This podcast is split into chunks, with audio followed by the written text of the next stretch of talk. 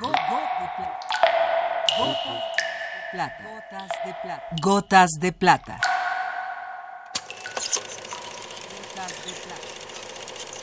El cine en dosis homeopáticas.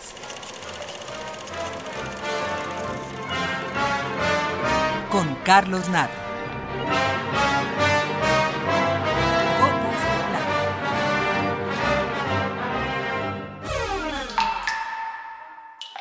Llegamos a la decimaprimera letra del alfabeto, la J.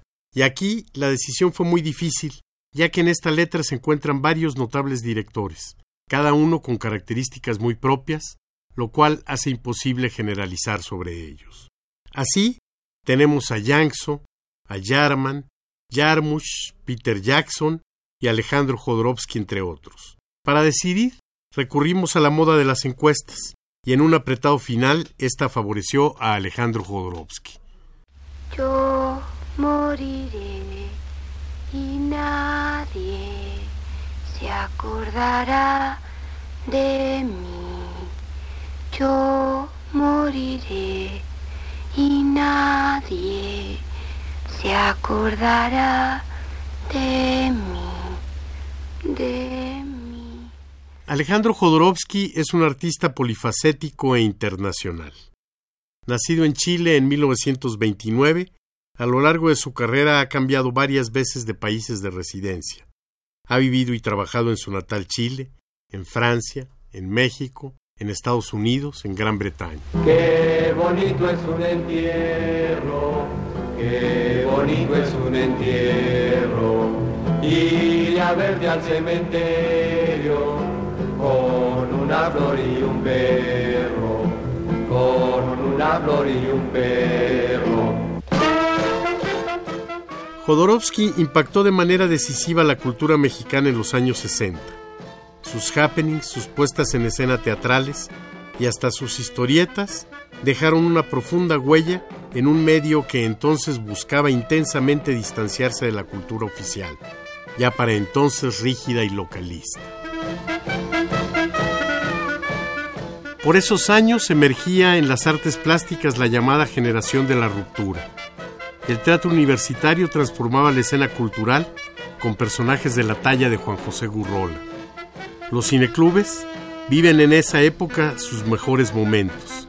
Había un buen terreno para el desarrollo de las propuestas vanguardistas de Alejandro Jodorowsky. Ay, Sí, Liz, yo me acordaré de ti. E iré a verte al cementerio con una flor y un perro. Y en tu funeral cantaré en voz baja, qué bonito es un entierro. Posiblemente el teatro fue el ámbito más receptivo al genio de Jodorowsky. Digo esto sin negar su influencia en todos los campos de la cultura. Y aunque los estrenos de sus primeras películas fueron grandes acontecimientos, Jodorowsky siguió siendo un caso aislado en el desolado panorama del cine nacional de aquellos años.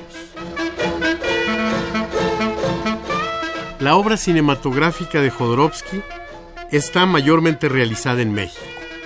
Fanduilis, El Topo, La Montaña Sagrada y su obra de madurez, Santa Sangre, son películas hechas en México. Hoy Alejandro Jodorowsky es un cineasta de culto, no solo en México.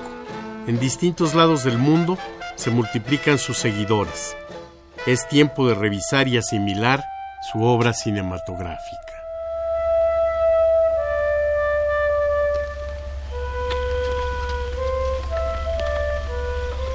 tú me quieres mucho, Fando. Sí, Liz, pero prefiero que no mueras. Me quedaré muy triste el día en que mueras.